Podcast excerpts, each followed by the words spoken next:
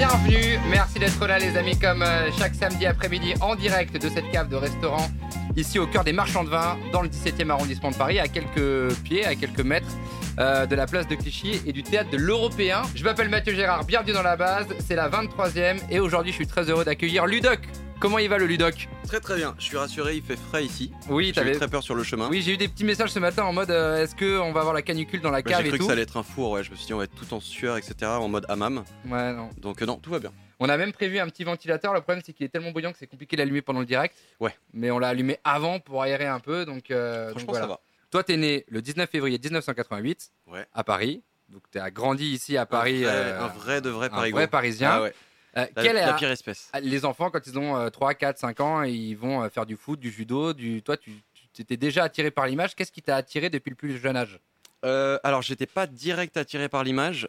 Le premier truc que je voulais faire, j'ai eu, j'ai voulu faire deux métiers, donc réalisateur. Et le premier c'était, je voulais être archéologue parce que j'étais fan d'Indiana Jones. Ouais. Et quand Donc, l'image et le cinéma, quelque part. un peu l'aventure en tout cas, Ouais. euh, mais quand j'ai compris qu'il n'y avait pas de lasso, pas de trésor, pas d'aventure folle, euh, j'ai un peu abandonné.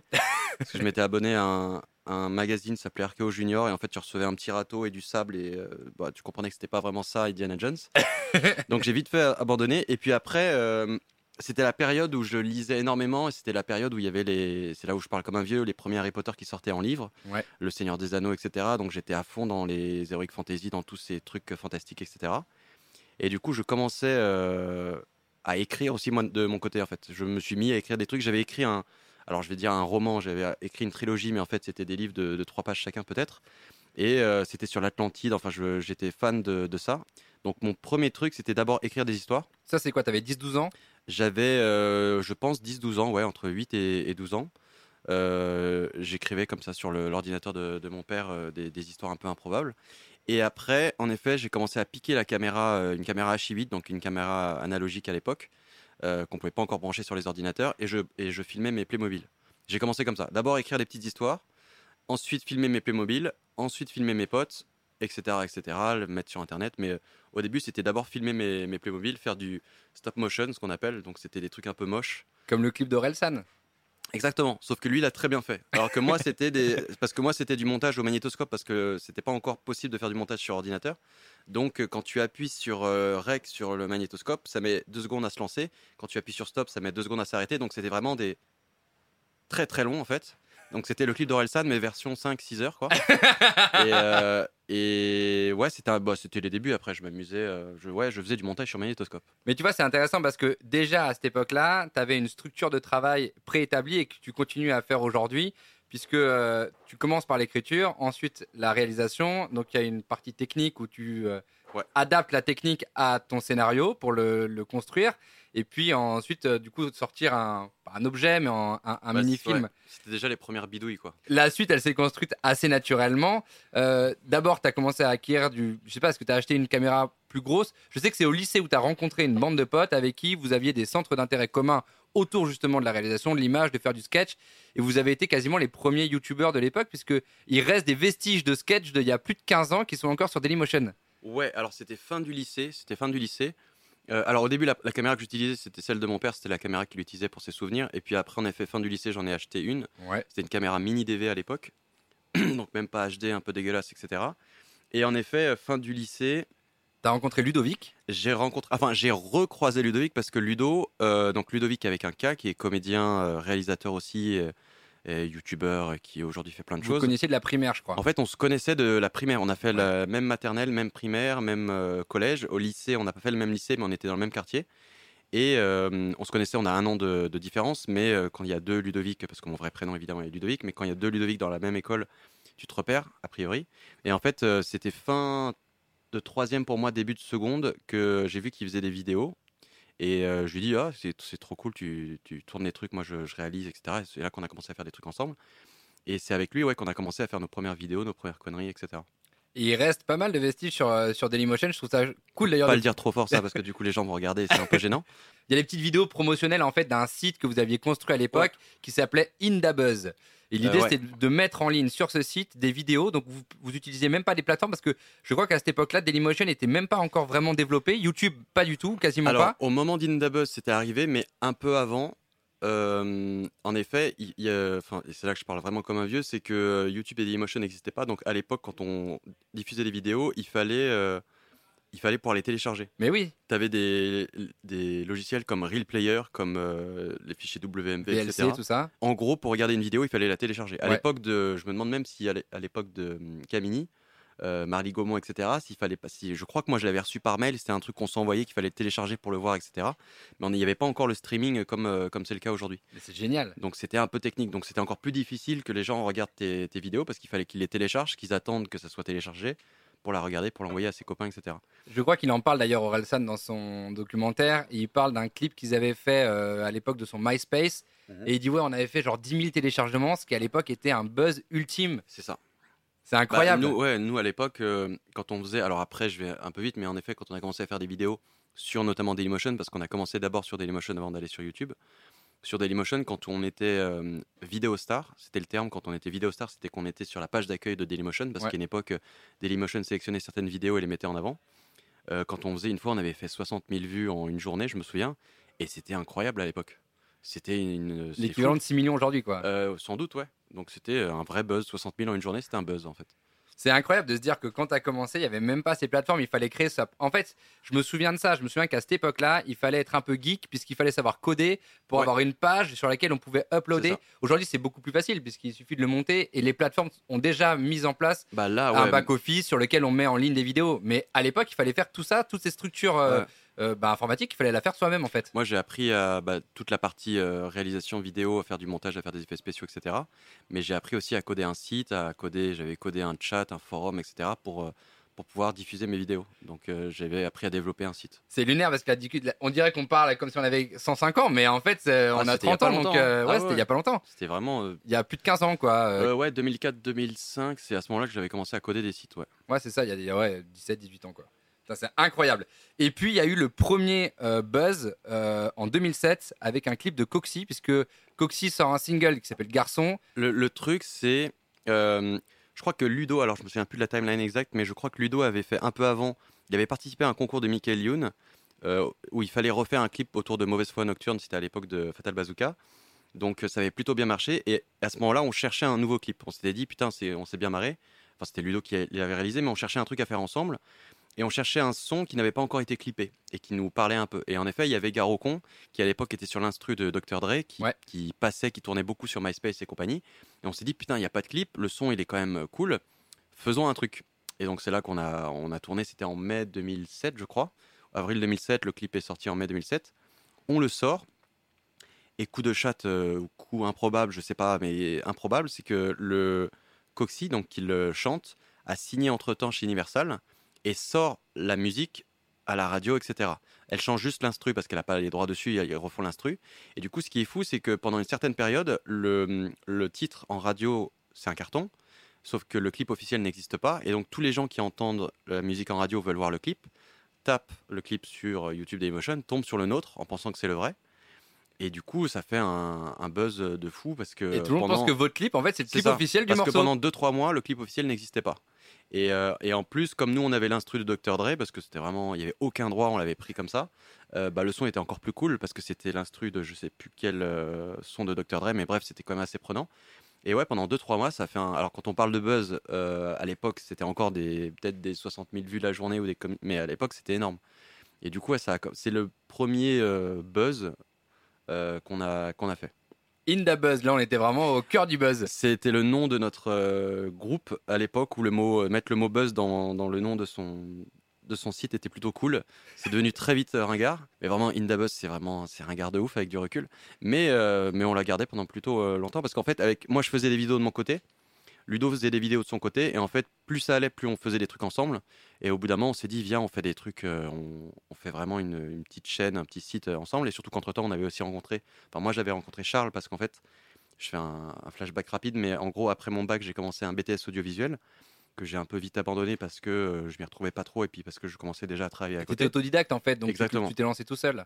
Euh, et et j'ai rencontré Charles, avec qui on s'est associé. Donc en fait, In The Buzz, c'était euh, Charles, Ludo et moi. Et Charles était plus sur la partie euh, graphisme, c'était le, le champion d'After Effects, on avait fait des tutos avec lui, etc. Moi, j'étais plus sur la partie réal, Ludo sur la partie acting, même s'il réalise aussi. Mais on avait un bon trio à ce moment-là, et c'était ça qui a formé un peu le début euh, d'Indabuzz. Charles qui réalise aujourd'hui les vidéos de Natou. Notamment, Et, ouais. euh, et en fait, c'est assez intéressant du coup de voir que ce triptyque entre Ludovic, Ludoc et Charles qui travaille aujourd'hui, euh, qui a beaucoup travaillé dans l'image pour la télévision, pour l'énergie music Awards, pour plein de choses, et aujourd'hui avec Natou. Mais en fait, vous trois, ça sort pas du chapeau, quoi. C'est c'est quelque chose qui est, euh, est travaillé, construit depuis des années. Ouais. Euh, J'aime bien cette phrase de dire on, on a mis 10 ans pour être connu du jour au lendemain ou pour y Ouais. arriver du jour au lendemain. Mais c'est exactement ça en fait. Et surtout qu'on s'est tous, ce qui était bien, c'est qu'on s'est tous challengés entre nous, c'est-à-dire qu'il n'y avait pas de, De concurrence. de concurrence, de jalousie entre nous, c'était plus euh, parce que chacun faisait ses trucs, on faisait des trucs ensemble et chacun faisait des trucs à côté. Et en fait, ça nous, ça nous challengeait. Ludo, il faisait un truc, c'était une tuerie. Je disais, putain, il faut que je fasse un truc encore mieux. Euh, et on, on s'entraidait, etc. Et c'était trop bien. Et puis ça s'est ça a enchaîné après quand on a commencé à rencontrer d'autres créateurs aussi, où on s'est tous entraidés de ouf. Il y avait une, belle petite génération euh, assez cool de créateurs à ce moment-là. On avait tous envie de, faire des trucs trop cool et on voyait les trucs des copains à chaque week-end. On se disait putain, euh, c'est trop bien, faut qu'on fasse mieux. euh, putain, ça donne une idée, on va faire ça, etc. Parce que c'est aussi une évolution technologique qui vous a accompagné. Et en fait, tout ça, c'est bien, bah, c'est bien emboîté parce que à cette période-là, il y a eu la mode des fonds verts, du coup, à mettre des fonds verts partout. On pouvait mettre euh, des effets spéciaux. On pouvait commencer sur son ordinateur chez soi à faire des effets spéciaux qu'on voyait sur les grands blockbusters américains. Ouais. Et c'est aussi une évolution technologique qui vous a accompagné dans votre cheminement et qui vous a permis aussi de, bah, de vous lancer de plus en plus de challenges. Euh, Indabuzz est devenu IDZ, donc une vraie société Ouais. pour le coup pour se professionnaliser. Parce qu'à un moment donné, il faut quand même euh, Bah, gagner sa vie. parce que- euh, En fait, euh, donc Indabuzz, c'était des vidéos plutôt euh, parodiques, des petits sketchs, des petits des faux reportages, etc. On s'est fait repérer euh, par notamment euh, Universal. Euh, et, et on a commencé à travailler parce qu'on s'est associé avec deux personnes qui sont Julien et Mathieu Allard. Et on s'est associé pour monter une vraie boîte, un truc un peu sérieux pour aller bah, pour gagner des sous à un moment donné, parce qu'à l'époque sur YouTube et Dailymotion, on ne pouvait pas gagner sa vie. Et voilà. Et on a commencé à travailler. Le premier job de, IDZ, qui est donc en fait Indabuzz, euh, c'était pour travailler pour euh, Interville. On avait fait les magnétos euh, des différentes équipes sur Interville. C'était complètement improbable, mais c'était notre première expérience en télé, notre premier salaire, etc. Et en fait, on avait, fait, on avait décidé de passer à IDZ parce que pour être crédible auprès des clients, parce que quand tu vas voir un client, une euh, Universal, une maison de disques ou je sais pas quoi, une chaîne de télé, et que tu dis Indabuzz, qui tape Indabuzz sur Google et qui voit tes vidéos en webcam à faire le con, c'est pas très euh, sérieux. Et du coup, on avait juste pris les, in- les, les- les initiales IDZ et ça marchait très bien.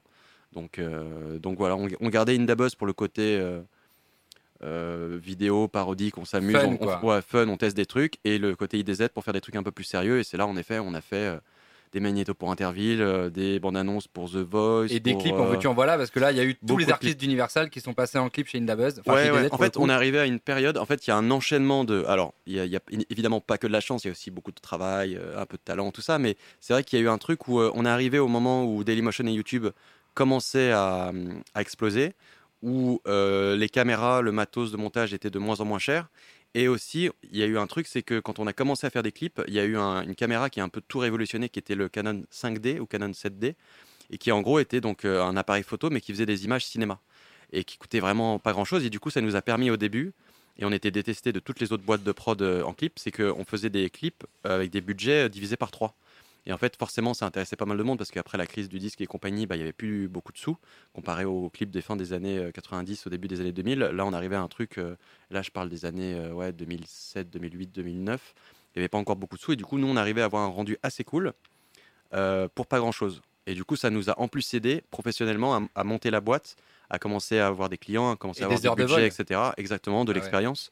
Euh, parce que nous, on- comme on arrivait et qu'on connaissait ce matos-là, et que les anciens qui étaient déjà en place, eux, avaient l'habitude de travailler avec des caméras un peu plus vieilles parce qu'ils n'avaient pas encore fait la transition, euh, nous, ça nous a permis de, de pas mal euh, d'aller un peu plus vite. Et euh, après, c'était le piège, c'est qu'au début, on nous, on nous appelait surtout parce qu'on n'était pas cher. Donc il fallait arriver à faire la transition à il faut qu'on nous appelle à un moment donné parce qu'on a une signature, on a du talent. Bien sûr. C'est arrivé petit à petit, mais on va pas se mentir, au début c'était pour ça. C'était en mode on a vu les petits jeunes, ils arrivent à faire des choses euh, assez cool avec pas grand chose et, pas, et pour pas cher, donc on va travailler avec eux. Et en plus, quand on se lance au début, on n'a pas envie de demander trop parce qu'on se dit qu'on n'est pas crédible pour demander trop d'argent. Ah ouais, c'est ouais. toujours compliqué avec l'argent au début. Ouais, et puis, euh, et puis de toute façon, au début, surtout dans un métier comme ça, et surtout dans un métier où typiquement, euh, bah, moi, je n'avais pas fait d'études et tout, et puis tu as les parents qui sont un peu flippés et tout. Moi, je sais que les 4-5 premières années, euh, j'ai pas pris de vacances. Je bossais non-stop. Tu, tu osais pas dire non parce que si tu, si tu disais non, ils allaient peut-être contacter une autre boîte de prod, un autre réal avec qui ça allait fitter et derrière ils te rappelaient plus. Et tu perdais un Donc en fait, tu faisais tout. Donc j'ai vraiment fait tout et n'importe quoi. j'ai vraiment fait des trucs, des dossiers Dans n'importe quoi, il y a quoi? J'ai fait, j'ai tourné. euh, je me suis retrouvé à, à filmer le- le- la vidéo d'un mariage euh, dans le sud, euh, à Marseille, entouré de gens. enfin, C'était un peu bizarre. Euh, je me, quelqu'un qui me disait qu'il était dans l'apport-export et euh, et je me disais que ouais, c'est peut-être un peu plus quand même. Bref, je vais pas donner plus de détails, mais voilà, je me suis retrouvé dans ce genre de truc. J'ai fait des clips, euh, ouais, pour, euh, j'ai fait des clips pour pas mal de, de gens. Euh, j'ai même plus forcément les noms, De mais genre des trucs rock même. de genre rock. Ah putain, bah voilà, ouais, très bonne transition. Je me suis retrouvé à faire un clip. Alors, on me l'a on me l'a vendu comme ça. On m'a dit, Ludoc, est-ce que tu veux faire un clip pour Snoop Dogg? Je fais, bah ouais. et et c'est un feat avec Jean Rock. Je fais, waouh, improbable. Et euh, c'est à Saint-Tropez, on tourne à Saint-Tropez, etc. Donc, je me suis en effet retrouvé à tourner un clip. Et c'était, il y avait une euh, télé-réalité derrière. Je me souviens plus comment ça s'appelait. euh, qui suivait Jean Rock. Et du coup, je me suis retrouvé à faire un clip avec Snoop qui fait tout un, playback devant la gendarmerie de Saint-Tropez. C'était une période complètement improbable. Je me souviens de. J'étais devenu du coup pote avec Jean Rock. Je me retrouvais à, à rentrer au VIP room en, en claquettes, euh, short, etc. Les gens se disaient, lui, il- doit être milliardaire parce qu'il n'y a pas d'autre explication. C'est juste, non, je suis complètement euh, perdu dans cet endroit. euh. Non, non, Et il y avait Karl. Lagerfeld dans ce clip. Putain, ouais. Incroyable. Ah, ah oui, ah bah. Oh là là. C'était incroyable. Bah, surtout que, en fait, dans ma jeune carrière, j'ai réussi à faire des buzz et j'ai réussi à faire des bad buzz parce que cette intro, on s'en fout maintenant, il y a procuration, mais cette intro, donc en gros, Jean Rock voulait faire une, une intro avec son ami euh, Karl Lagerfeld et du coup, on a tourné, c'était improvisé de ouf, c'était au. Comment il s'appelle ce resto à Saint-Tropez rouge? Ah, au Sénéqué. Sénéquier. On tourne au Sénéquier, mais on, on installe des fonds verts pour pouvoir intégrer Jean Rock et, euh, et Karl Lagerfeld en mode paradis. Parce que l'idée de, de Jean Rock, c'était de se dire, euh, il arrive, il découvre Karl Lagerfeld au paradis, il lui demande où est-ce que je suis, et Karl Lagerfeld lui répond, euh, euh, Non, je suis pas au paradis. Il y a ouais. mieux que le, c'est mieux que le ah paradis. ouais, this is Et not, t'arrives à. this is not paradise, this is Saint-Tropez, ou je sais plus quoi. Enfin, c'était une phrase un peu, un peu ringard. Et ça fait un énorme bad buzz. et j'avais plein de potes qui se partageaient le truc en mode ouais regarde cette intro c'est improbable. Et puis moi j'étais en mode euh, ouais ouais. ouais. Au début j'avoue je disais pas que c'était moi qui avais réalisé parce que je- c'est quand même improbable de se retrouver là. Et, euh, et après 10-15 ans après je, je l'avoue devant tout le monde. Mais en fait c'est- ça restait une expérience. En vrai j'ai j'ai acquis tellement d'expérience avec ce genre de truc que je vais lire en même temps le chat pour Ouais, essayer de faire lire en même diversion. temps le chat. Euh, Saki, est-ce qu'aujourd'hui, c'est vrai qu'on a juste besoin d'avoir un truc qui filme pour faire des vidéos Et Ça c'est Orelsan. ça. c'est la fameuse phrase d'Orelsan. Si Ouais. tu veux faire un film, il faut un truc qui filme. Bah, encore plus aujourd'hui, euh, avec un simple. Moi, je pense que si j'avais dû commencer aujourd'hui, j'aurais pas pris la peine d'acheter une caméra, j'aurais commencé à filmer avec mon iPhone, et ce serait carrément euh, suffisant. En fait, le plus important, moi, ce que j'arrête pas de dire, c'est le plus important, c'est d'avoir une bonne narration, d'avoir un bon storytelling, de savoir raconter une histoire, peu importe ce avec quoi tu filmes. Si tu arrives à capter avec le, scénario euh, ton spectateur, si ton image elle tremble un peu, qu'elle est un peu floue, qu'elle est un peu dégueulasse ou que je sais pas quoi, c'est pas trop grave. À l'inverse, si ton histoire elle est nulle mais que ton image elle est nickel, les gens vont pas aller euh, jusqu'au bout. Donc euh, aujourd'hui, avec si ton histoire elle est cool, c'est ça le, fond, parce que moi je, fais des bidous, je, réalise des trucs, j'aime bien mettre des petits effets spéciaux, des effets de caméra improbables, mais ça c'est des, c'est du, c'est un peu de la branlette par moment. Mais le plus important, c'est le fond, c'est le, c'est le scénario. Et et il y en a beaucoup qui se disent à chaque fois, quand on, au début, quand on sortait des vidéos, c'est en mode Ah ouais, c'est quelle caméra? Ah ouais, mais vous devez avoir une super caméra, moi je pourrais jamais me lancer là-dessus. Et en vrai, non, c'est euh, n'importe quelle caméra, un iPhone, un téléphone, un Samsung, je sais pas quoi pour citer tout le monde, euh, est suffisant tant que tu as une bonne histoire à raconter. C'est ça qui est le plus important, c'est l'histoire à raconter. Ce que tu as raconté du coup à travers les clips, notamment à travers le, le- le clip de Jean Rock. Ouais, je pense qu'il y a d'autres dossiers qui vont peut-être venir après, mais celui-ci est quand même pas mal. Mais surtout que, franchement, c'est un, c'est un dossier qui cumule. Parce qu'il y a une histoire de matos là-dessus aussi. Bien joué. J'ai parce que ah oui, parce qu'on n'a pas précisé, mais avec Mathieu, on se connaît depuis beaucoup trop longtemps. À toi et moi, tu euh, veux dire? ouais. Ah oui, oui. Donc c'est pour ça que tu connais toutes les anecdotes. Bah, on se connaît depuis que moi j'ai 17 ans. Donc, euh, et comme j'en ai 33, ça fait 15 ans. Putain, ça fait beaucoup. Euh, mais en gros, ouais, je la fais très rapide, mais en gros, on doit partir donc à Saint-Tropez. Euh, je suis avec Mathieu Allard, qui était donc euh, mon associé euh, et qui venait euh, m'aider C'était le là-dessus. producteur. Exactement. Et on part avec tout. le- C'était vraiment les débuts d'IDZ, donc on fait tout nous-mêmes parce que maintenant, ce serait, on envoie un camion régie avec le matos et nous on arrive, pas en jet compagnie, mais on, on arrive en mode un, peu plus cool. Et ouais, donc on prend le train avec tout le matos. Donc vraiment, on était juste deux à, à descendre tout le matos pour tourner un clip. Donc caméra, trépied, etc. On prend un train couchette, parce qu'à l'époque, il y en avait encore. Je crois que ça commence à revenir et c'est assez cool. Il faudrait que ça revienne. Train couchette, euh, on se pose, on met tout le matos sur euh, un des deux lits. Et clairement, c'est impossible de dormir sur, sur le lit. Et là, Mathieu, qui est un être euh, improbable, qui arrive à dormir dans n'importe quelle situation, il peut dormir debout. Moi, il y a quelques fois, j'étais en, en, salle de montage dans la cave, il était derrière. Avec moi, j'aime bien mettre le son à fond, il dormait quand même. Bref, il peut dormir n'importe où. Donc, il me dit Bon, bah, moi, je vais dormir dans le wagon d'à côté. Toi, pose-toi sur le lit et demain matin, je te rejoins et, et je t'aide à sortir le matos. La nuit passe, je me réveille, euh, on arrive à Saint-Tropez ou, ou, pas loin, et Mathieu n'est pas là. Et euh, je fais, bah, qu'est-ce qui se passe? Et du coup, je l'appelle, et il me dit, bah frérot, je suis à Chambéry, en fait. Ou à, ou à Chamonix, je sais plus. Il dit, en fait, ce, matin, je me suis levé, j'ai voulu te rejoindre, et en m'avançant, bah, il n'y avait plus de wagon.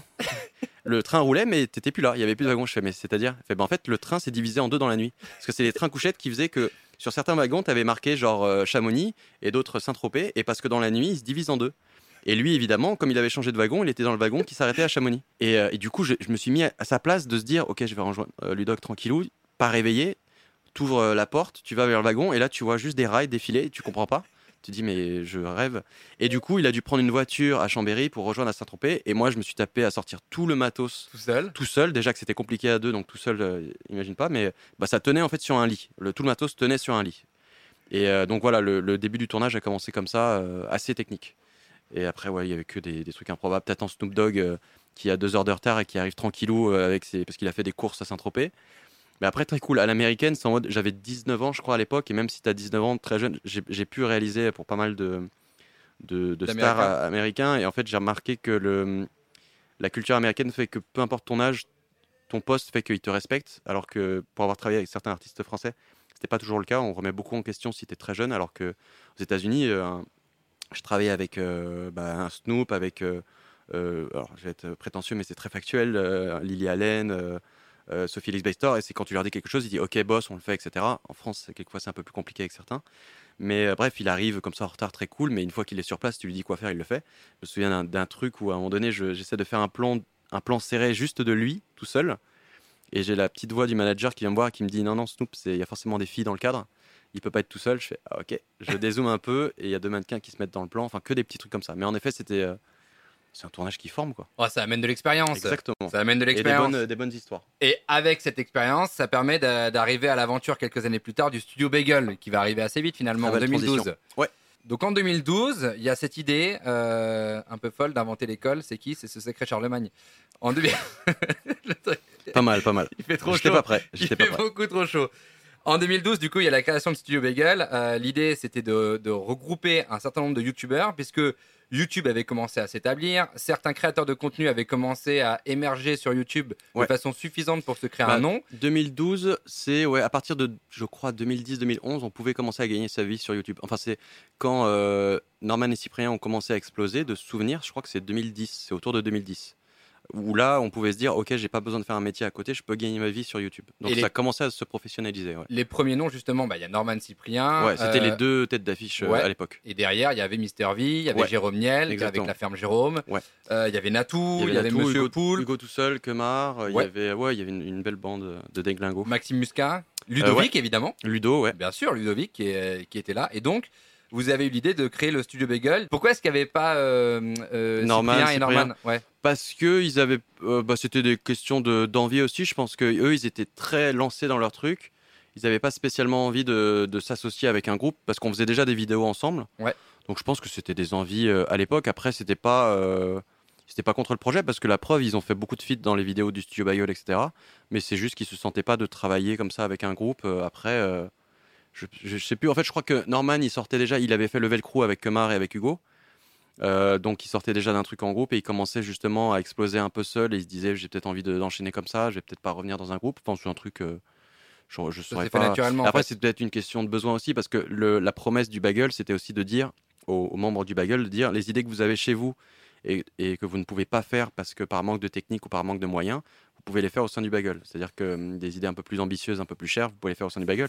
Et comme euh, Norman et Cyprien étaient déjà explosaient déjà, il y avait déjà beaucoup de marques qui leur proposaient des choses comme ça, ils avaient moins d'intérêt à, à rejoindre le bagel pour, c- pour ces raisons. Après, euh, il y avait peut-être plein d'autres raisons, mais euh, c'est peut-être pour ça. Et ça a été un virage indispensable, la création de ce studio, justement. Est-ce que tu penses que si tu n'avais pas fait ça, tu n'en serais pas là aujourd'hui? Ça a été un virage indispensable parce que Je pense quand il y a eu la création du bagel, Ouais. vous étiez autonome. C'était une prod avec vous. Euh, C'était Ouais, en gros, même. en gros, c'était YouTube qui lançait plusieurs chaînes euh, en France, une douzaine de chaînes, et en gros, qui donnait des budgets à des boîtes de prod. C'était des budgets entre 500 et 1 million. Euh, et avec euh, l'objectif, il disait voilà, en- en un an, vous devez.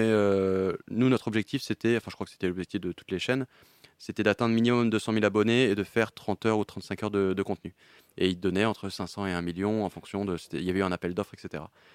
Et, euh, et du coup, euh, c'était notamment tombé euh, dans les mains. Donc, bah, il y avait eu Black Dynamite via Lorenzo Benedetti, Ouais. euh, qui avait aussi contacté Axel Malivernet, qui était le- l'auteur, euh, le co-auteur avec Jérôme de la ferme Jérôme.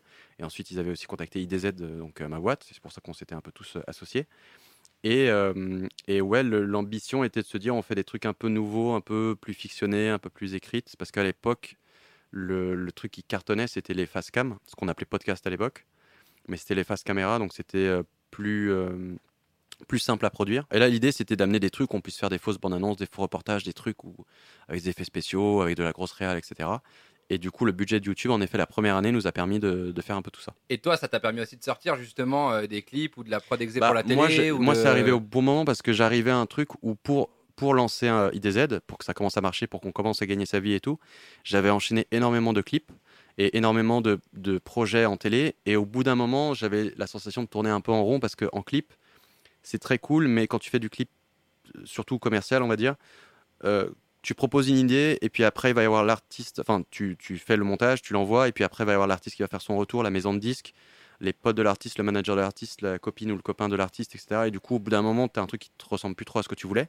Et c'est normal parce que tu pas le final cut. Donc forcément, au bout d'un moment, ça devient un peu frustrant en clip. Et en télé, c'était un peu la même, cho- la même chose où tu avais une exigence, à mon sens, une exigence artistique qui était un peu faible par moment.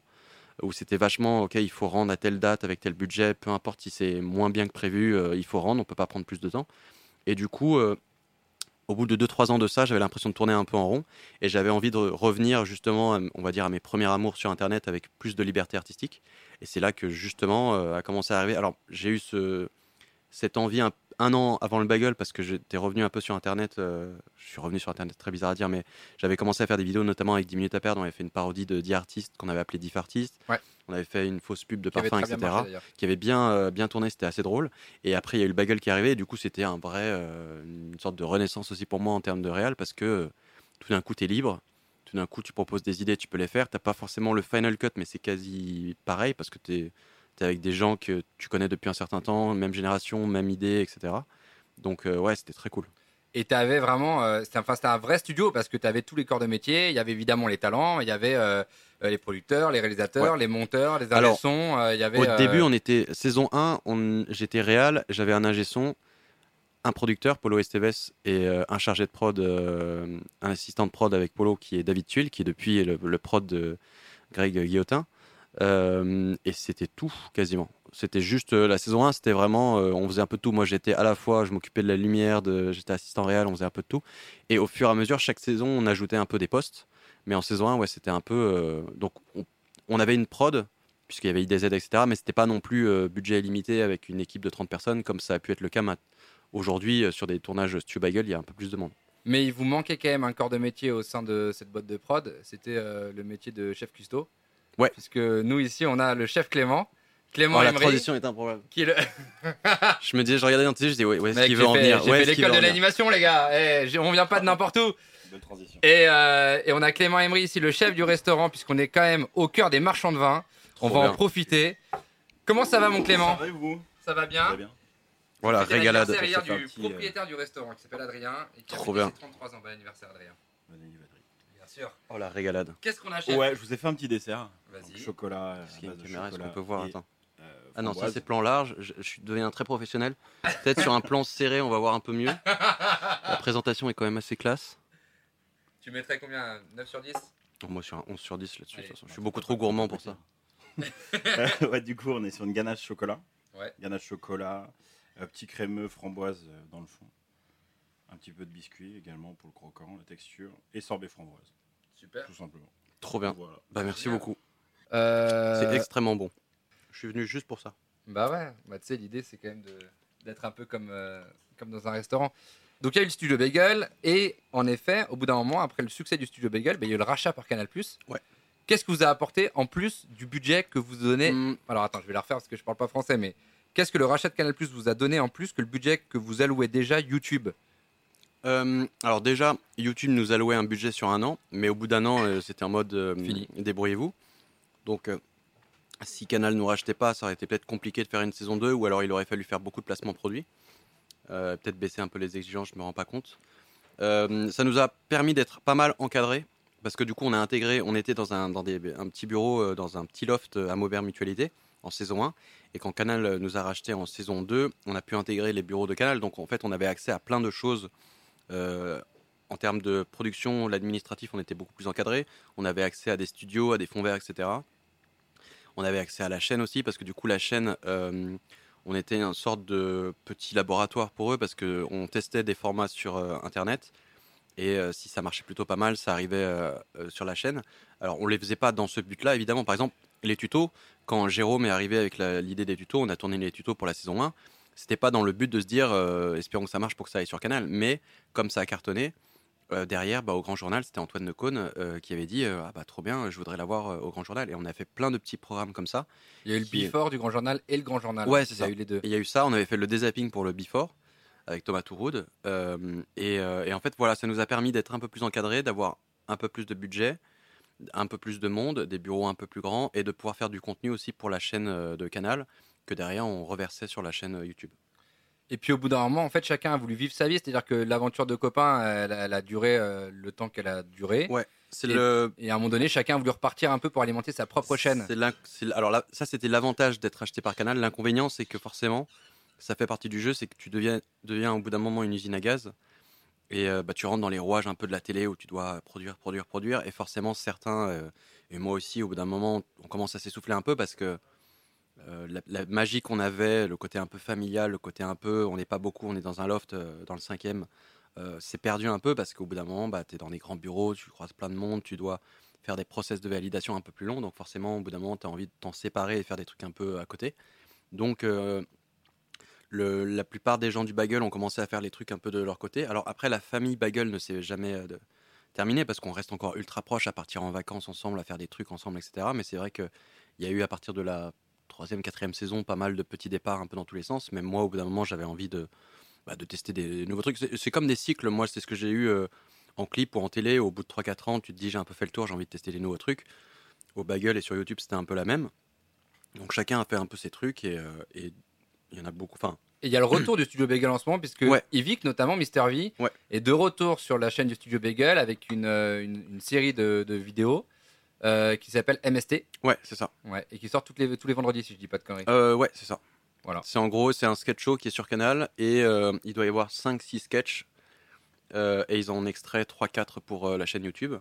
Et, et ça permet de relancer un peu la chaîne parce qu'en effet, elle a été un peu absente pendant un an, deux ans, je pense. ouais, ça a été abandonné. Un peu. ouais, un peu abandonné et Canal au bout d'un moment s'est dit c'est qu'on a une chaîne avec quand même pas mal de monde dessus produisant du contenu même si c'est à perte parce que ça faut pas se mentir sur YouTube malheureusement si tu fais pas des placements de produits de ouf enfin les ce que tu gagnes en revenus publicitaires c'est pas suffisant pour rembourser euh, les productions du bagel parce que pour le coup c'est des productions qui coûtent quand même assez cher c'est pas juste des vidéos où tu fais du vlog ou tu fais du fast cam où il y a que toi qui, qui fais le truc donc ça peut coûter moins cher donc c'est clairement à perte, mais ça permet à Canal, encore une fois, de produire du contenu pour la chaîne, de tester des trucs, de tester des gens, de tester des formats.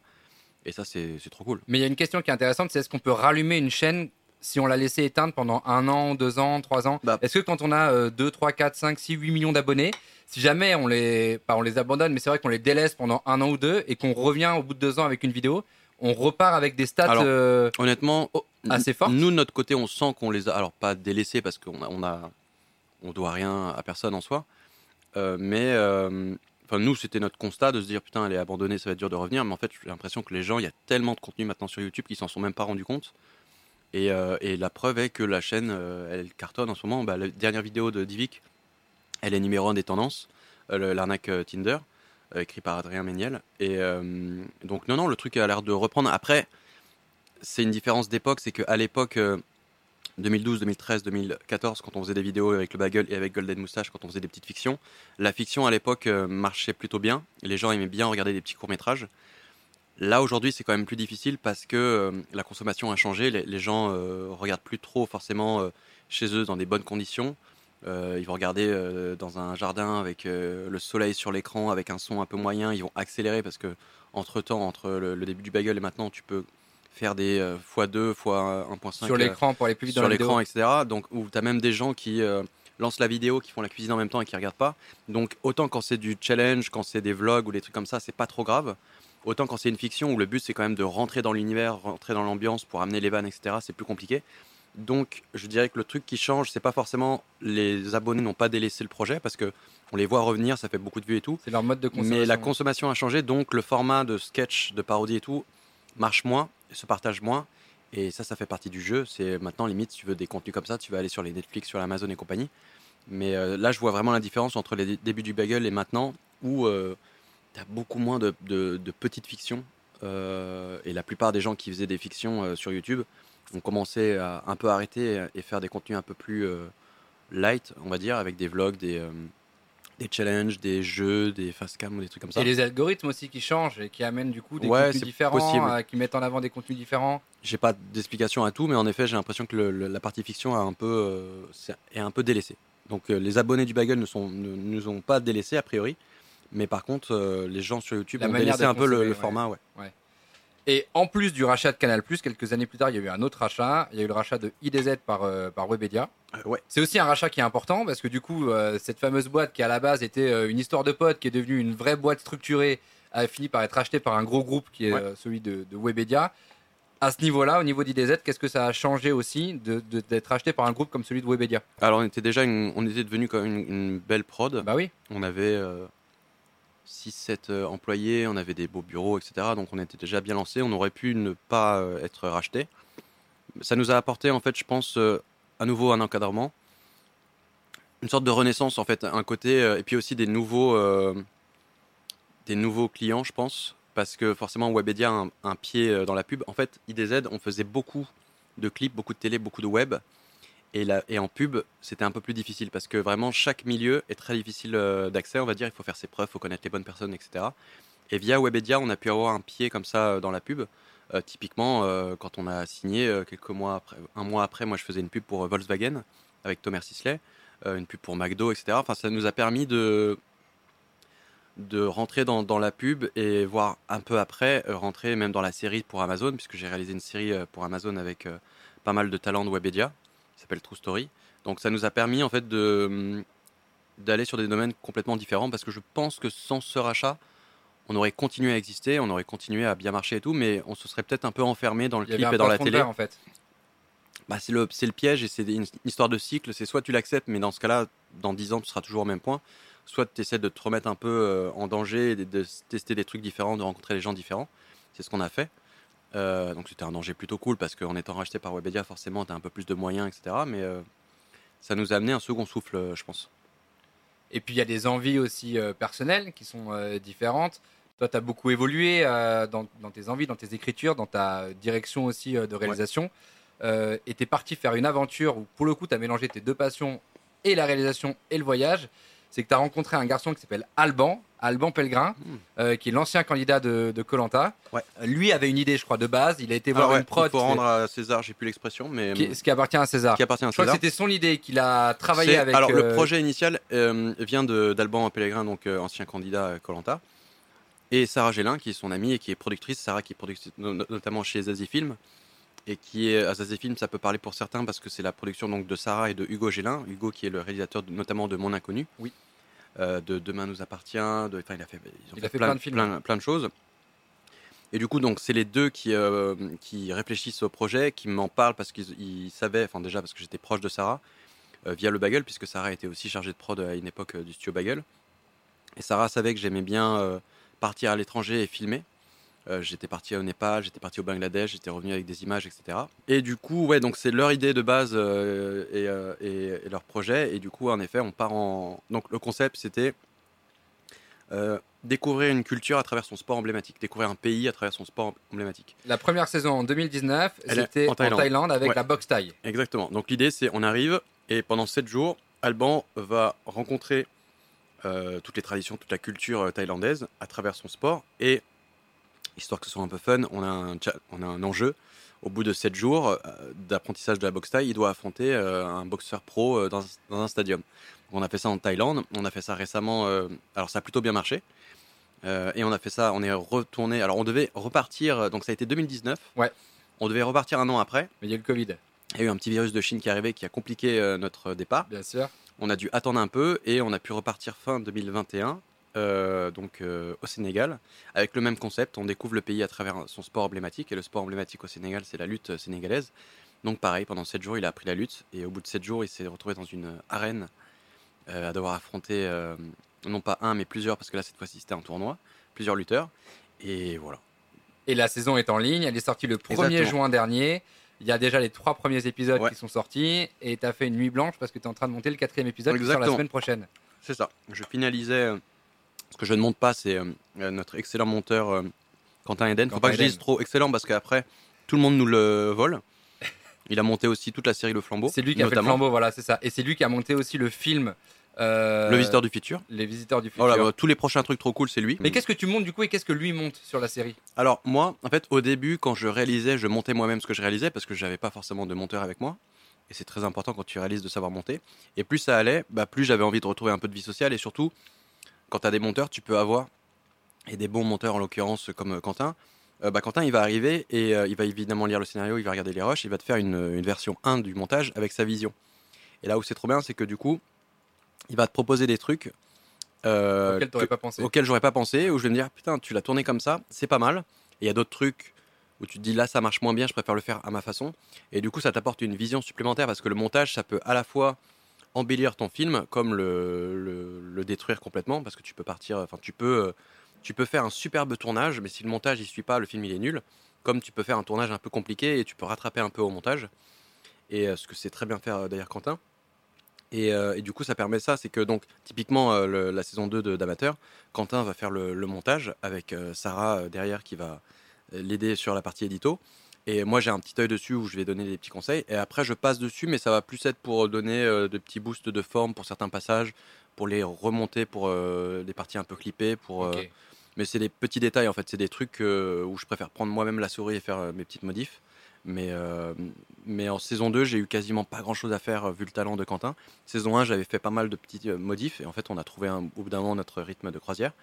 Mais, mais voilà, globalement, ça marche comme ça. Et c'est pareil en fiction ou en pub ou autre. C'est euh, j'ai une V1 de- du monteur et après, je repasse dessus en faisant un peu à, à ma sauce. Et il est intéressant ce challenge d'amateur, d'abord parce qu'évidemment il mêle tes deux passions, mais en plus parce que sur un tournage, tout est extrêmement prévu, tout est écrit, on sait ce qui va se passer, à Ouais. quel moment, qui va faire quoi, le budget, tout est archi cadré.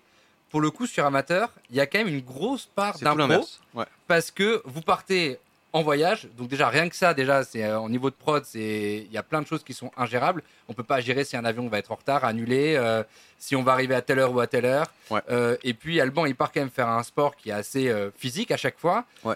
Et donc on sait pas s'il va tenir une heure, un jour ou une semaine. En gros, c'est à chaque fois assez compliqué de savoir si on va avoir des images. On a plusieurs flips quand on tourne. C'est bah, la semaine avant le combat, c'est en mode euh, est-ce qu'il va tenir? Parce qu'il y a des moments où il Ou se blesser ou euh, Ouais, il y a des moments où il se blesse un peu, des moments où il craque, etc. Au moment du combat, moi je sais qu'en Thaïlande, mon énorme peur c'était de me dire il monte sur le ring, au bout de 10 secondes il se prend un KO. Alors c'est pas ce qui est arrivé, c'est, euh, je dis pas ce qui s'est passé pour que vous puissiez le regarder, mais c'était, fou. Mais euh, ouais, t'as toujours ces petites craintes. Et euh, ouais, contrairement au tournage de. Parce que moi je fais surtout de la fiction, et c'est mon truc principal. Le documentaire c'est moins mon truc, je suis plus consommateur, mais là, amateur c'est particulier parce que c'est avec des gens qui sont des potes, et puis le concept est tellement fou que j'ai envie de, de le faire. Mais du coup, euh, c'est tout l'inverse, c'est que il y a moins de prépa. Et quand tu arrives, c'est tu improvises, c'est euh, tu dois tourner quoi qu'il se passe. Et s'il se passe, enfin, tu peux pas refaire une prise parce que tu perds le naturel et tout. Bien sûr. Ce qui est tout l'inverse de mon métier en tant que réalisateur de fiction, où s'il y a une prise qui est pas bonne, où la lumière a déconné, le son a déconné, ou l'acting, j'ai envie de changer quelque chose, je peux la refaire mille fois. quoi. Bien sûr. Euh, ou même j'ai tout préparé parce que j'ai vu le, j'ai repéré le décor avant, etc. Là, on est vraiment sur une impro. Et du coup, euh, pour ça qu'on a trois caméras pour ne rien perdre. Enfin, il y a plein de règles comme ça. Moi, je me souviens bah, typiquement pour le combat, je disais à mes, à cadreurs, je disais, mais quoi qu'il se passe, on continue de filmer. S'il se prend un KO, s'il finit à l'hôpital, on filme en fait. On s'arrête pas. C'est notre pote, mais on continue parce qu'on raconte son histoire. Donc, euh, quoi qu'il se passe, on continue de filmer. Et ça, c'est des trucs, c'est ouais, compliqué. Et tu es en impro tout le temps. Tu es quelquefois un peu à l'arrache. t'es, euh, Et puis ça se voit quand tu vois la série, quelquefois tu vois une perche micro, quelquefois tu vois l'image qui tremble et tout, mais ça donne un côté authentique, ça donne un côté réel, et puis on triche pas, donc euh, c'est un documentaire avant tout, donc c'est pas trop grave. Et comme il y a eu deux saisons, on aurait pu se dire que sur la deuxième saison, vous aviez l'expérience de la première, et en fait, pas forcément. Nous, on a été un peu plus près euh, en technique. On a, fait, on a fait des erreurs en saison 1 qu'on a essayé de ne pas reproduire en saison 2. Après, ce qui se passe avec Alban, c'est-à-dire que nous, de notre côté, on était un peu plus près. Après, ce qui se passe avec Alban, on sait pas. Euh, nous, on a des points de repère, on sait à peu près où on va dormir la nuit, on sait à peu près qui on va rencontrer, rencontrer mais après, euh, s'il se blesse, si tout, tout d'un coup son coach lui dit tiens, aujourd'hui on va plutôt faire ça. Au Sénégal, ils sont vachement en, impro souvent. Euh, en Thaïlande, ils, suivent vraiment un programme. Au Sénégal, ils sont un peu plus en impro. Et bah, du coup, bah, on suit et donc quelquefois on se fait, on se fait avoir, quelquefois, quelquefois c'est magnifique, quelquefois c'est galère, mais c'est ça qui fait la beauté du truc aussi. Incroyable. En tout cas, voilà, la saison 2 d'Amateur est en ligne depuis le 1er juin dernier et vous pouvez aller euh, depuis le 1er juin dernier. Vous pouvez évidemment aller la, la- la mater. Je fais un saut sur le chat de Twitch. Claude Timothy qui est là, euh, bienvenue. C'est la première fois pour toi d'être euh, bah, présente sur ce chat. Est-ce que tu aimerais réaliser des formats plus longs, genre film ou série? Évidemment oui, c'est en cours dans le sens où ça fait euh, quelques années que j'en ai envie et là ça fait surtout cette année, c'est devenu un réel objectif en mode là je, développe et écris un projet de long, mais ça met beaucoup de temps en fait à se déjà à rentrer dans la tête, à trouver l'idée, à se dire qu'on en est capable. Moi pendant un certain temps je me disais mais j'ai fait que des vidéos de 2-3 minutes sur YouTube, est-ce que je suis vraiment capable de tenir 1h30 Mon expérience sur la série Amazon euh, True Story m'a prouvé à moi-même que je pouvais euh, le faire parce que c'est des formats de des 20-25 minutes, c'était un mois et demi de tournage, etc. Donc c'était les conditions d'un long métrage. Ça prouve aussi à des, à des diffuseurs comme Netflix, comme euh, Amazon ou comme le cinéma que je peux tenir des. Parce qu'en fait, c'est ça la complication, c'est qu'il y a l'envie d'en faire, mais la possibilité d'en faire parce que quand tu sors de YouTube, c'est compliqué et c'est normal. C'est pas un reproche. C'est normal de ne pas forcément être pris au sérieux ou de pas être crédible face à euh, quand tu vas aller voir des UGC, Gaumont ou Amazon ou autres et de dire euh, bah, coucou les frérots, moi j'ai fait des vidéos sur YouTube. Alors ouais, elles ont fait des millions de vues. Euh, je pense que j'ai euh, à mon actif des centaines de millions de vues, peut-être même euh, milliards de vues sur YouTube. Mais en vrai, ils s'en foutent complètement. Ils ont plutôt raison. Eux, ce qui les intéresse, c'est est-ce que tu racontes, est-ce que tu sais raconter des choses, est-ce que tu sais tenir un budget, parce que c'est pas du tout les mêmes budgets entre YouTube et sur au cinéma. Ils veulent pouvoir se dire que s'ils te donnent, je sais pas, 3, 4, 5, 10 millions, bah, que tu puisses en faire quelque chose qui marche. Et ça, il faut les rassurer là-dessus. Et c'est pas en sortant de YouTube avec des formats court métrage que tu peux être crédible. Et du coup, moi, le- l'entre-deux, ça a été en effet cette série sur Amazon euh, qui m'a permis moi de me rassurer sur ma capacité à tenir des formats un peu plus longs. Et je pense avoir à gagner une crédibilité parce que c'est une série sur Amazon, donc là il y a du budget. Et euh, c'est une petite ligne sur, la, sur le CV qui est pas mal pour euh, derrière essayer de proposer des projets un peu plus longs. Donc depuis que j'ai fait ça, en fait l'envie de faire un long ou une série, ça fait depuis euh, très longtemps, depuis toujours. Depuis les Euh, Playmobil. Depuis les Playmobil. Euh, maintenant, la possibilité d'en faire, je dirais que ça fait depuis un an, deux ans, parce que euh, je pense que j'ai l'expérience, je pense que j'ai la crédibilité et je commence à avoir les idées. Donc, euh, donc voilà, c'est en cours. C'est intéressant ce que tu racontes parce que on peut avoir cette euh, question du, du syndrome de l'imposteur. On peut se dire, euh, Ah bah, quand tu viens d'Internet, tu l'as. Enfin, moi, je l'ai toujours encore aujourd'hui. Donc, mais ça, c'est normal. ah, tu continues à te dire, je mérite pas d'être là ou je mérite pas d'avoir Mm. ce projet-là ou je mérite pas d'être à la tête de, de Alors, ce si, si, projet-là? je sais pas si c'est. Alors, sur le mérite, ouais, parce que je pense que je mérite, mais pour avoir bossé non-stop, pour ne pas avoir eu de vie sociale pendant un bon bout de temps, pour avoir des cernes qui sont visibles euh, de, de l'au-delà. euh, après, c'est plus, euh, c'est plus un truc de se dire quelquefois, il y a eu un peu de chance, on est tombé au bon moment. C'est plus, pour moi, le syndrome de l'imposteur, à mon niveau, c'est ça. C'est pas de dire je ne mérite pas, c'est plus de me dire j'ai eu de la chance. Parce que je suis tombé au bon moment, j'ai fait le clip d'une musique au bon moment qui a fait un petit buzz, j'ai rencontré les bonnes personnes, j'étais au début de Dailymotion et YouTube. Si aujourd'hui je devais me lancer, je galérerais. Euh, c'est plus ce genre de truc parce que moi j'ai croisé des gens pendant ma mini carrière qui avaient aussi beaucoup de talent euh, et qui n'ont pas, euh, peut-être plus que moi, qui n'ont pas réussi entre temps. C'est aussi de la chance de me dire je suis né à Paris, donc j'ai pu vivre chez ma mère pendant assez longtemps et de ne pas avoir un loyer à payer en fin de mois pendant jusqu'à mes 21-22. Euh, et du coup de pouvoir me concentrer sur des projets perso et de pas avoir l'épée de Damoclès à la fin du mois qui me dit il faut payer un loyer et de devoir accepter n'importe quel projet qui va me prendre du temps et qui va pas me permettre de faire des trucs perso. Donc pour moi c'est un enchaînement de, euh, de chance, de, de bah, tu charbonnes, de euh, un peu de talent, etc., de contact. Mais euh, c'est pour ça moi le syndrome de l'imposteur c'est plus sur ce truc de il y, y a eu quand même des points où j'ai eu un peu de chance. Tu la provoques évidemment, mais il y a des moments où tu te dis je suis passé pas loin de c'est les petites rencontres qui font que tu vois si j'avais pas rencontré Ludo à l'époque ça m'aurait peut-être pas boosté, je serais peut-être pas allé aussi vite. Si j'avais pas eu le studio Bagel, ben, je serais peut-être pas allé aussi vite. Je suis toujours dans ce truc de j'aurais fini par, je pense, j'espère réussir parce que je lâche rien. Mais je pense que j'aurais perdu quelques années si j'avais pas eu des petits coups de boost ou des petites rencontres chanceuses par moment. C'est plus ça. Il est là le, le côté imposteur pour Tu moi. parlais tout à l'heure de la part justement, la part du talent et la part du travail. Ouais. Est-ce qu'il y a une vraie part de talent finalement ou est-ce que tout est dans le travail? C'est les deux en fait. Le travail, en fait, le talent, il est pas forcément. euh, Il y en a qui vont dire le talent, il est inné. Moi, j'y crois pas trop. Je pense que le talent, il, il vient. euh, tu t'inities au fur et à mesure. Moi, je sais que je regardais énormément de films quand j'étais petit. Euh, mes parents étaient abonnés à Canal+, donc j'avais plein de cassettes, etc. Je parle d'un temps là, je parle de cassettes, c'est improbable. Mais euh, je regardais énormément de films et, et après, ça a été l'amour de raconter une, une histoire, etc. Donc le talent s'est formé comme ça, mais en fait, tu peux plus te contenter juste du talent aujourd'hui.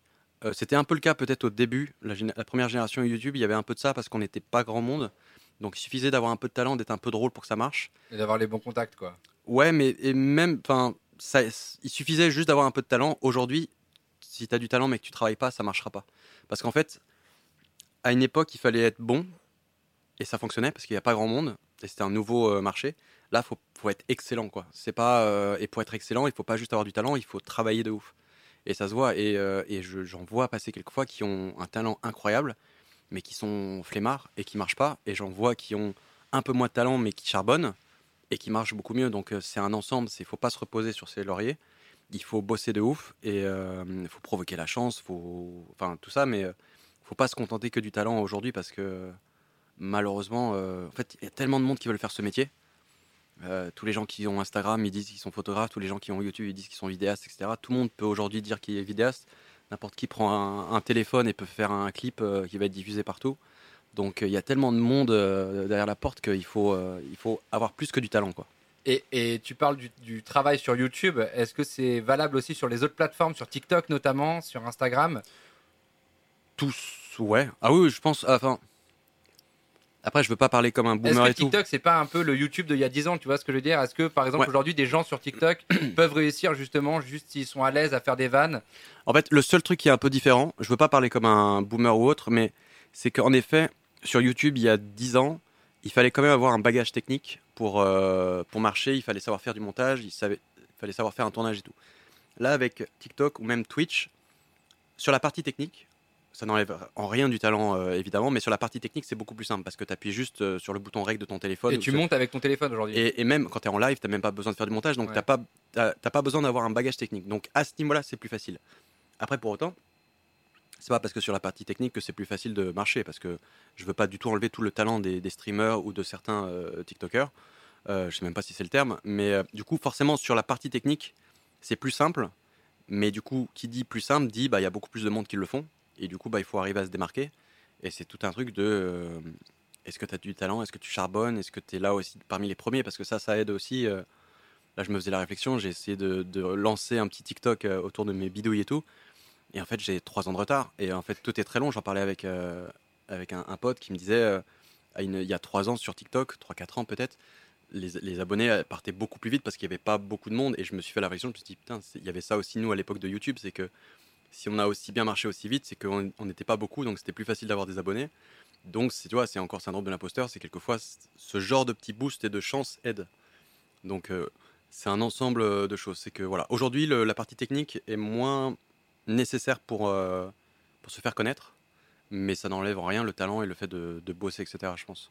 C'est dur de s'adapter d'ailleurs aux nouvelles plateformes. C'est dur de s'adapter à, à un stade que tu as toujours maîtrisé, mais pour le coup à TikTok. Si, tu décides d'en faire ton métier, ouais, moi, moi c'est pas mon, moi je me considère pas comme euh, comme influenceur ou autre, euh, parce que ça n'est pas ma. Moi, je fais des vidéos sur YouTube, mais je ne me considère pas comme YouTuber parce que c'est pas ma principale rentrée d'argent. Je, je, je- bah, j'ai écrit euh, le livre, donc euh, je, touche des droits sur le livre.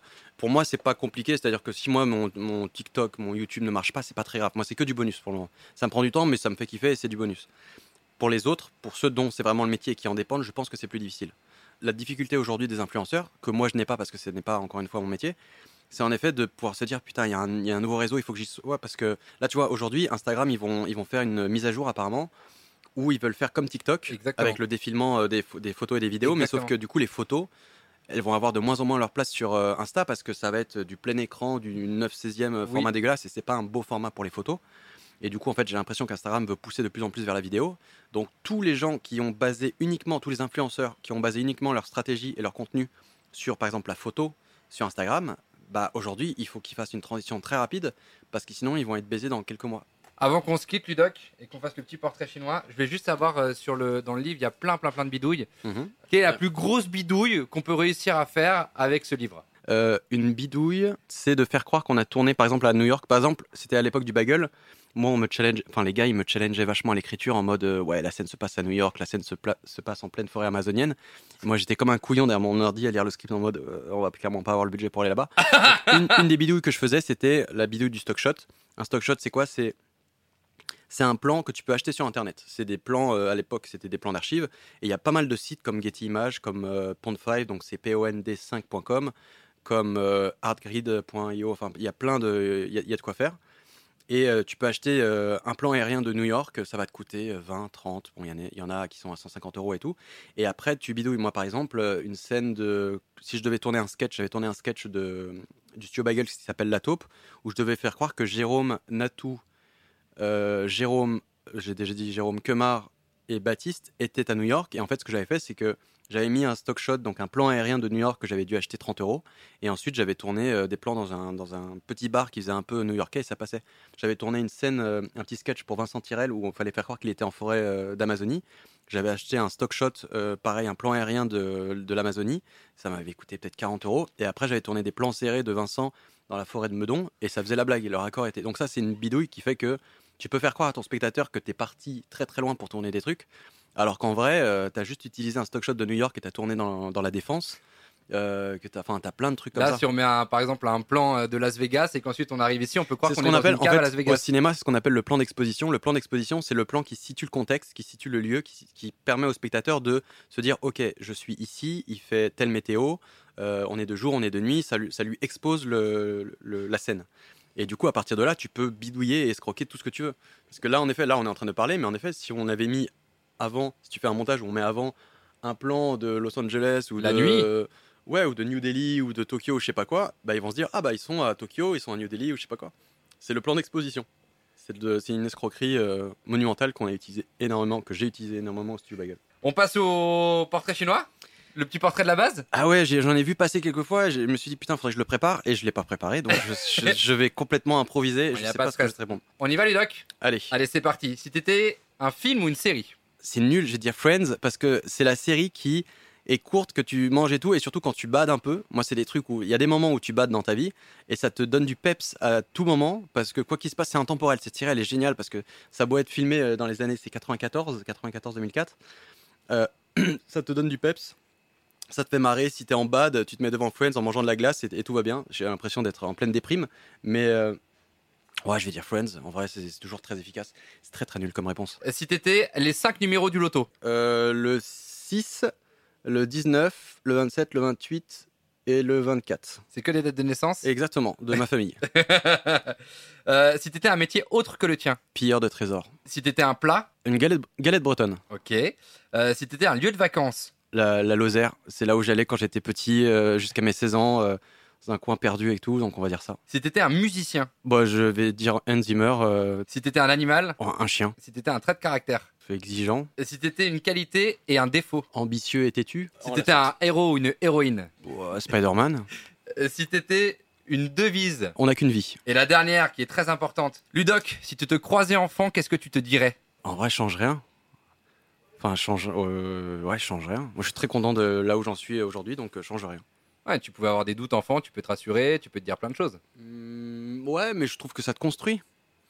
Toutes les galères que j'ai eues, j'ai j'ai envie de. Je, je les regrette pas parce que ça m'a construit, donc euh, pas grand chose à, à changer. Bon, pas de remords, pas de regrets? Ah non. Non, il y a trop de T'as trucs. passé euh, un bon moment? J'ai passé un très bon moment. Bah, c'est J'ai génial. mangé très très bien, donc euh, tout va bien. Merci Ludoc d'être venu. Merci à toi. Merci beaucoup d'être venu répondre à mes questions. Merci à vous sur le chat de Twitch. Un grand merci évidemment à Adrien et François, les propriétaires du restaurant, et un méga big up à Adrien qui est caché derrière la caméra et qui fête ses 33 ans ce week-end. Bon, anniversaire. Adrien.